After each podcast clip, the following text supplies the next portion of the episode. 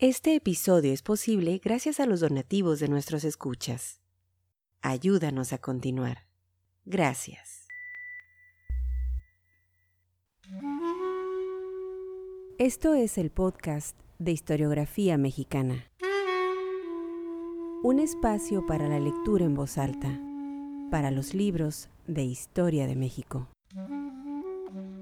Conduce Pedro César Beas.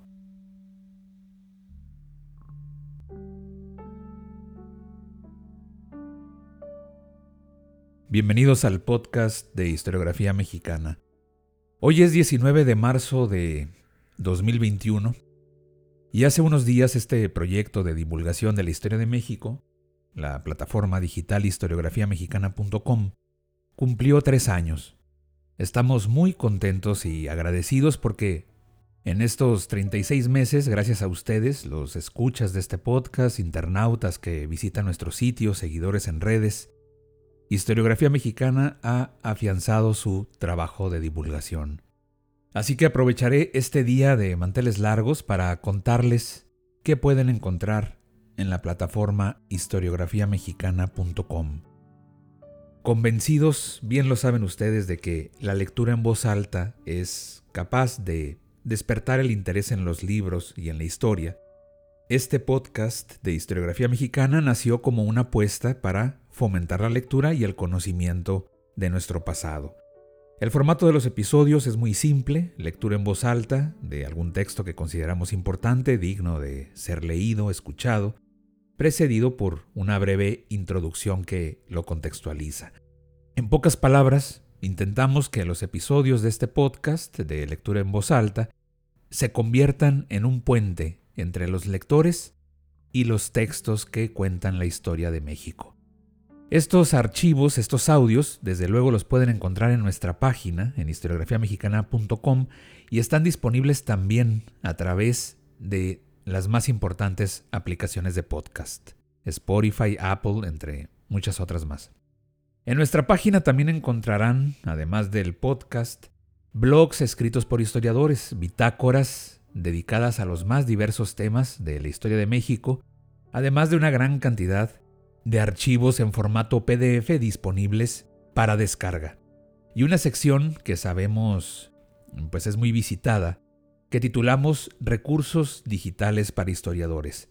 Desde ahí agrupamos una serie de ligas a otros sitios digitales en los que encontrarán contenido relacionado, claro, con la historia de México bibliotecas y hemerotecas digitales, podcast, blogs, canales de YouTube, sitios de historia regional, repositorios digitales de acceso abierto, redes, grupos de debate, foros virtuales, revistas y sitios temáticos. Como pueden escuchar, Historiografía Mexicana no solo es creadora de contenido, con su podcast y sus blogs, sino que sirve también de centro de enlace a otros proyectos digitales que sabemos y lo sabemos bien, son del interés de los apasionados de la historia. Tres años, pues, de historiografía mexicana que han sido posibles gracias a ustedes, a quienes han tenido la gentileza de escucharnos, de leernos, quienes han aportado alguna donación o comprado algún producto en nuestra tienda en línea y quienes desde luego han recomendado nuestro contenido. A todos ustedes, muchas, muchas gracias. Bueno, para no hacer más larga ya esta introducción a la lectura en voz alta de este episodio, el número 67, pasamos al personaje que hoy nos ocupa. Tal vez sea lugar común, pero con Vicente Lombardo Toledano se cumple al pie de la letra aquello de que es imposible trazar en unas simples líneas, con unos cuantos datos, el perfil de un intelectual, de un gigante de las ideas, como lo fue Lombardo Toledano en el siglo XX. Así que para este episodio les dejaremos en nuestra página, en historiografiamexicana.com, recuerden es el episodio 67, una serie de enlaces a archivos digitales, libros y entrevistas para profundizar en la vida y extensísima obra de Lombardo Toledano. La lectura en voz alta para este capítulo es un texto escrito por José Revueltas, titulado Lombardo Toledano, Nombre de un tiempo, publicado en 1942, esto por la revista Futuro, una publicación fundada y dirigida por el propio Lombardo, y la cual se encuentra digitalizada por el Centro de Estudios Filosóficos, Políticos y Sociales Vicente Lombardo Toledano. Un proyecto digital de recuperación y difusión, créanme, impecable. Así que les dejaremos también el enlace en nuestra página para que lo puedan visitar, para que puedan leer la revista, una revista de los años 30 del siglo XX mexicano. Sean bienvenidos al podcast de historiografía mexicana. Estamos de festejo, son tres años de historiografiamexicana.com. Lectura en voz alta, texto por José Revueltas, Lombardo Toledano, nombre de un tiempo.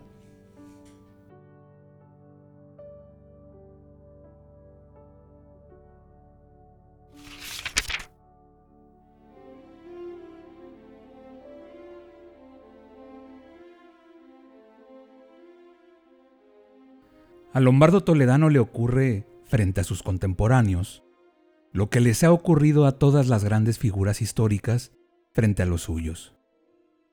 Disputadas por la pasión de unos y otros, tales figuras aparecen fragmentariamente expuestas, cuando no falsificadas dolosamente, y se precisan ojos nuevos, miradas nuevas, para que la personalidad se discrimine de las pequeñas eventualidades y aparezca total, íntegra, con todas sus raíces y su proyección al descubierto. Hoy Lombardo no es otra cosa que un campo donde chocan los extremos más radicales del odio y del cariño. Los enemigos quisieran destrozarlo, acabarlo, destruirlo hasta sus últimas partículas. Los amigos estarían dispuestos a cambiar sus vidas y las de sus familiares por la suya. ¿Quién es este hombre poderoso, nutrido en lo más profundo de la tierra, capaz de promover reacciones de tal especie? Un hombre así no puede ser otra cosa que un hombre histórico, es decir, un hombre que en sí mismo refleja los choques históricos de su tiempo. Por eso es aleccionadora, reconfortante, la presencia de Lombardo Toledano. Nos indica que estamos viviendo, que estamos combatiendo, y que a México, este México en quien muchos mexicanos no tienen fe y a quien consideran en su fuero interno como país inferior, le ha tocado dar esa señal de madurez, de riqueza humana que es el contar con un lombardo toledano. Es lombardo el mejor signo de México, su índice más limpio de vitalidad. Pero recordemos que los hombres no se dan por accidente y que todo hombre histórico tiene a su vez una razón histórica de nacimiento.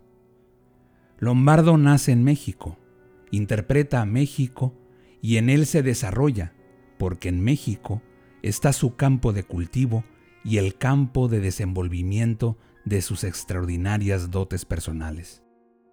Quizá de haber nacido en otro país y en otro tiempo, Lombardo no pasara de ser solamente un escritor y pensador excepcional. Pero el tiempo y el país a que pertenece Lombardo lo han hecho romper esos límites y ser no solo un maestro, no solo un pensador profundo, sino un personaje actuante, un realizador histórico vivo y viviente, que consuma en sí mismo su propio ideal humano. El hombre digno de una misión en la vida es siempre un acelerador del destino histórico. Hay que detenerse en estas últimas palabras de Lombardo Toledano para entender y penetrar su ejemplar vocación. Constituirse en un acelerador del destino histórico. He aquí la tarea inmensa y constructora. Todo lo demás, la profesión concreta, el estudio, la cultura, la actividad pensante, la nutrición física misma y hasta las relaciones personales, subordinarlo a la tarea cósmica y alta. Ser un acelerador, un revolucionador permanente e incansable. Empero, No todas las épocas ni todos los países crean un tipo poderoso de revolucionador, de acelerador del destino histórico. Ha habido épocas amodorradas, mediocres, grises, en que las fuerzas sociales se encuentran como sumergidas en una somnolencia perezosa y estéril. Esas épocas ahogan al revolucionador, lo aplastan con su indiferencia y su cansancio. Hay, en cambio, otras, la nuestra, donde las transformaciones por venir son las más profundas que han contemplado la historia humana, donde la misión del acelerar el proceso histórico se identifica de tal manera con las necesidades mismas de la propia historia, que el hombre actuante, que el ser vivo que entiende de manera cabal su misión, rebasa los límites de su propia persona para convertirse en un signo, en un símbolo, en el nombre de un tiempo. Lombardo Toledano es el nombre de un tiempo americano. Junto a otros grandes nombres, es el nombre de una época mundial que se llama transición del capitalismo al socialismo, tiempo de la revolución. De aquí la pluralidad, la intensidad de contenido que existe en el nombre de maestro que se da a Lombardo Toledano. Maestro no de filosofía, que también lo es. Maestro no de sociología, que también lo es. Maestro no de derecho, que también lo es. Maestro de lo más importante, de lo más esencial. Maestro de los mejores caminos hacia la dignificación del hombre, de los mejores caminos hacia la fecundidad del hombre, de los mejores caminos hacia la armonía y la plenitud del hombre. ¿Cómo ha sido posible, desde el punto de vista del desarrollo personal, digamos, el que Lombardo Toledano haya arribado a esa categoría de hombre histórico, despersonalizado, de acelerador del devenir que es? Uno de los representantes de la decadencia mental y de la senectud anímica en el campo de la filosofía, Antonio Caso, comentaba con mal contenida amargura que Lombardo Toledano es el único caso que registra la historia de las ideas en México de conversión de un espiritualista y moralista cristiano al materialismo crudo de los marxistas. Cuando Antonio Caso escribió estas palabras, no pudo comprender que estaba extendiendo el certificado de defunción del espiritualismo. La quiebra de Lombardo con el espiritualismo no fue solo un signo de madurez ideológica del propio Lombardo, sino un signo de madurez del mismo México, que con Lombardo ganaba uno de los exponentes modernos más vigorosos y combativos del materialismo dialéctico. Al romper Lombardo con el espiritualismo, indicaba que México quería encontrar otros caminos para explicarse, para encontrarse, de la misma manera que cuando Gavino Barreda introdujo el positivismo. México justamente deseaba una nueva forma de combatir y nuevas armas ideológicas, filosóficas, para hacer frente a sus tareas de integración nacional. ¿En qué radican la fuerza, el poder de Vicente Lombardo Toledano? Los pobres e imbéciles reaccionarios están dispuestos a creer que Lombardo está asistido por entidades sobrenaturales. Todos los días lo atacan, lo calumnian, lo escarnecen, y sin embargo, Lombardo está allí, sin abatirse, sin caer. ¿Dónde está su fuerza? Pregúntanse consternados. ¿Quién lo apoya? Hay, en efecto, un cierto poder sobrenatural que otorga su validez y su vigencia a Lombardo Toledano. Este poder es la historia. Pero Lombardo Toledano no hubiese llegado a formar parte de la historia, no hubiese llegado a ser un creador histórico, si él mismo no condiciona su mentalidad y sus ideas para el cumplimiento de la gran misión que tiene encomendada. Como espiritualista o como cristiano, Lombardo Toledano no sería el hombre que es hoy. Sus convicciones materialistas, marxistas-leninistas, son las que le dan ese poder de colocarse a la altura de los acontecimientos históricos. El problema de nuestro tiempo, escribió Vicente Lombardo Toledano en sus apostillas sobre Platón, es el de saber si lo que es puede conservarse o debe necesariamente ser sustituido por otra realidad que surge del mismo ser. La teoría del ser permanente, continuaba, es la lógica del mundo estático. La teoría del ser y del no ser como entidades coexistentes es la lógica del mundo en movimiento. La lógica de lo estático es la explicación de la naturaleza y de la historia sin contradicciones. La lógica del movimiento es la explicación de la naturaleza y de la historia que discurren, resolviendo innumerables antinomias. Entre ambas formas de explicarse el mundo exterior, Lombardo eligió la segunda, la que plantea no la aceptación pasiva de una realidad inmutable, sino el reto valiente y agresivo de una realidad en continuo estado de cambio. Su filosofía no se contentó con explicarse el universo, sino que quiso transformarlo. Su filosofía no se detuvo en la especulación mental, sino que irrumpió hacia la vida, con juvenil pujanza revolucionaria.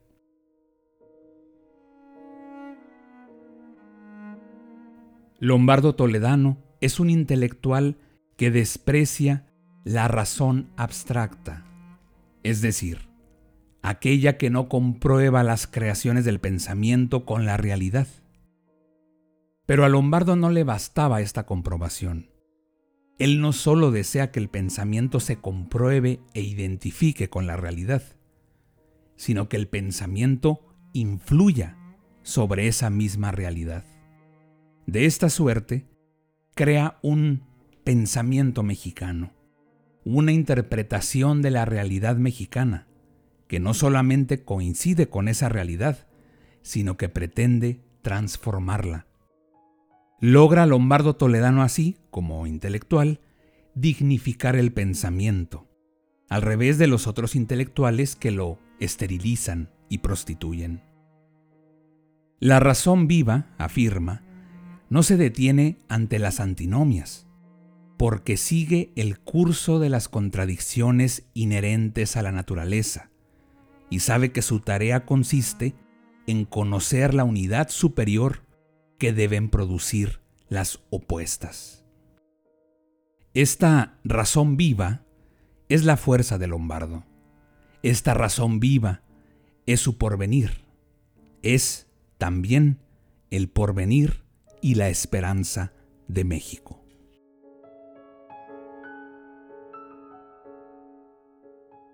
Lombardo Toledano Nombre de un tiempo, por José Revueltas. Escucha todos nuestros episodios en historiografiamexicana.com.